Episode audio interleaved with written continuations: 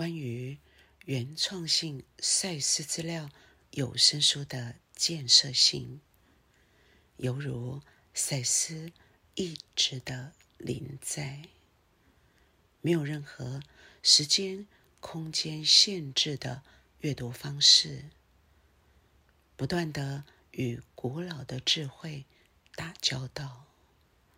赛斯说：“你必须知道这些资料。”在说什么，你才能正确的使用它？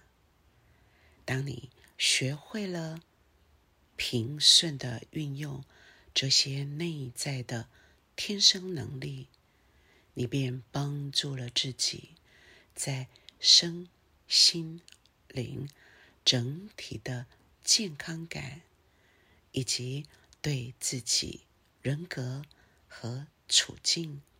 有了更深的洞察力，欢迎您一起阅读《临界的讯息》第十九章内在感官。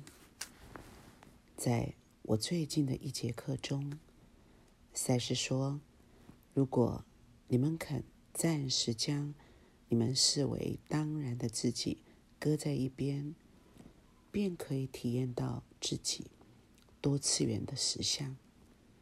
这并非无意义的好听的话，并不是因为我想吹嘘一些理论，才对你们反复声说。我要的是你们把这些概念付诸实行。有个学生问我：“你究竟？”要我们做些什么？第一，你们必须试着了解实相的本质。在赛事资料中，我已开始解释了一点点。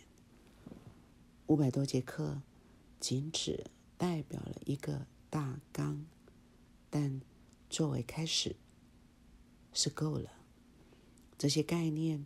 本身就会令你们绞尽脑汁。我已告诉过你们，除了肉体感官外，还有内在感官。这些感官使你们能知觉存在于物质世界之外的实相。你必须学着认知、发展和利用这些。内在感官在资料中给了你们方法，但必须等你们了解这些资料之后，才能利用它。且容我大言不惭地说，这资料本身制作的很聪明，因此，当你拼命格斗想了解它时，已经开始用你视为当然的能力之外的能力了。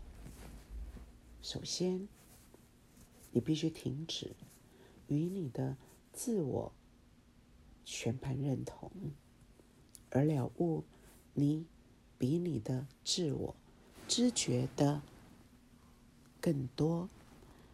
你必须要求自己胜过你所。成要求的，这资料不是为那些愿意用系上缎带、漂漂亮亮包装好的真理欺骗他们自己的人。那些真理被分解、分包，以便你们能消化。那种资料适合某种需要，但我们的资料。要求你心智与直觉的扩展。有个学生带了个朋友，玛丽。当赛斯说完了，他皱着额头对我说：“但如果我们暂时将自我放在一边，不是失去意识了吗？”我没机会回答，赛斯替我答了。他的方式，他说你是一个本体，假装你拿着个手电筒，而这手电筒即意识，你可以把这光转向许多方向，但反之，你有沿着某一途径照射它的习惯，而忘了那儿还有其他的途径。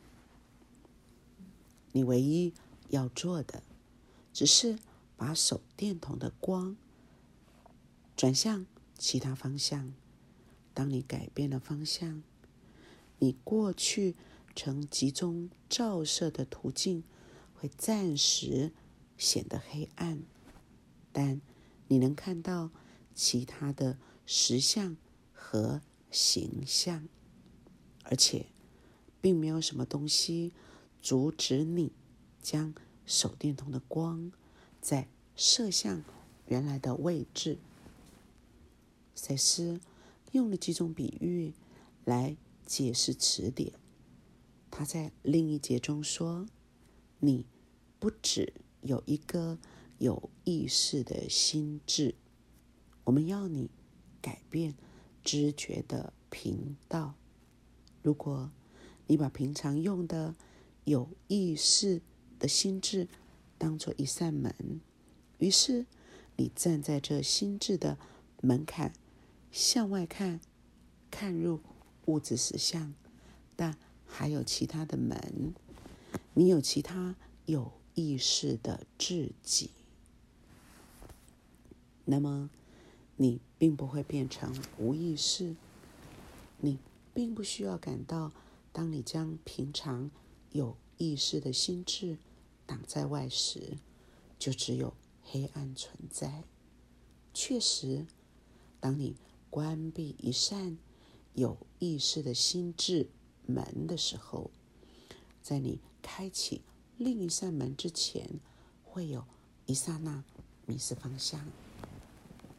同时，你也的确需要学习知觉其他实相的方法。